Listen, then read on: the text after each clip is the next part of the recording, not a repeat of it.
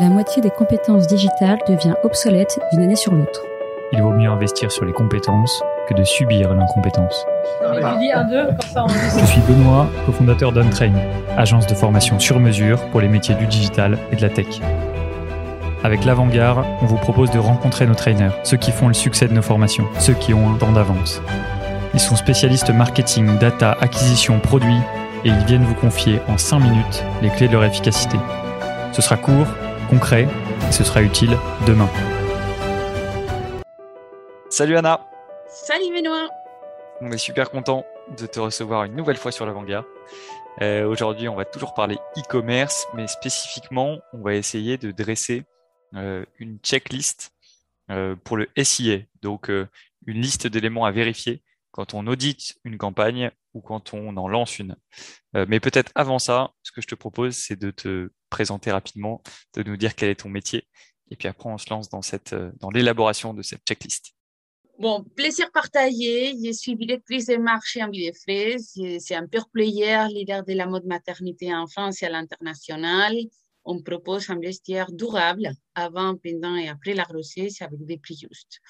J'ai un rôle, si je vais vous parler de toute la partie euh, des checklists pour la partie SIA, j'ai travaillé pendant quatre ans en agence et j'ai fait la gestion directe des campagnes SIA, shopping, display euh, pour des comptes multi-pays aussi avec des problématiques d'attribution. J'étais responsable d'acquisition chez, chez Photobox et, et aussi chez Ami des Fraises car je suis arrivée comme responsable d'acquisition.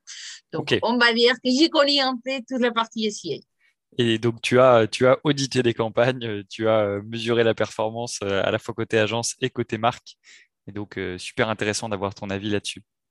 Et donc, quels sont les éléments clés qu'il faut vérifier Soit quand on arrive sur un compte et qu'on veut vérifier euh, le- la stabilité des campagnes, soit euh, quand on crée une campagne euh, et qu'on veut s'assurer qu'elle est bien paramétrée. Alors, bon, il y a tellement de choses que je pourrais dire que je vais faire quand, quand, quand on fait un chèque ou un audit comme ça, que ça, ça paraît difficile, mais bon, j'ai fait quand même le travail de, de trouver quatre. Donc, il y a tout, quand on arrive et on voit un compte, la, la première chose, c'est les budgets. Est-ce qu'il y a des capines ou pas? Est-ce que les objectifs qu'on a définis, ils sont, ils sont respectés ou pas? Si les objectifs, ils sont respectés et on a des capines budgétaires, il n'y a aucune raison pour pas les caper. Ok. Après, il peut avoir une logique globale et c'est avoir une vision globale en termes de rentabilité et peut-être au global, il n'est pas respecté. Mais dans la logique, s'il y a des campagnes avec capines budgétaires qui sont à l'objectif, il faudra décaper. Ça, première consigne. Donc, vérifier, vérifier que des campagnes qui atteignent l'objectif ne sont pas capées. Suivant point, c'est la qualification du trafic. Il faut voir si les mots-clés qui ne sont pas qualifiés et qui font ressortir les annonces bien marque pour marque, et il faut les mettre en négatif. Pourquoi? Car ça amène des trafics qui n'est pas qualifié, que même il va faire dépenser des budgets marketing et qui ne sert à rien. Donc, dans ces cas, on met en négatif. Il peut y avoir les cas des mots-clés surtout des compétiteurs, qui amènent des trafics. Il y a des fois qui est rentable. Dans ces cas, on peut les laisser. Mais si pas rentable, il faut mettre en, il faut mettre en négatif. C'est une façon aussi de voir si le travail il est fait ou pas. Ça permet, dans la liste des mots-clés, vous allez voir si c'est exclu ou pas exclu. Ça permet d'avoir un check assez rapide, du travail qui est fourni derrière. Ok, très clair. Donc on exclut par la définition de mots-clés négatifs tout le trafic qui n'est pas intéressant pour nous. Tout à fait. Et qui, est fait- qui nous fait diffuser des annonces dans des mots-clés sur lesquels on ne veut pas être. Ok, super, ça c'est le deuxième point. Troisième, toute la partie des campagnes DCA. Les campagnes Dynamic Search Ads, ils sont amenés à, apporter un trafic euh, incrémental, résiduel, un trafic qu'on n'arrive pas à toucher avec les campagnes euh, classiques.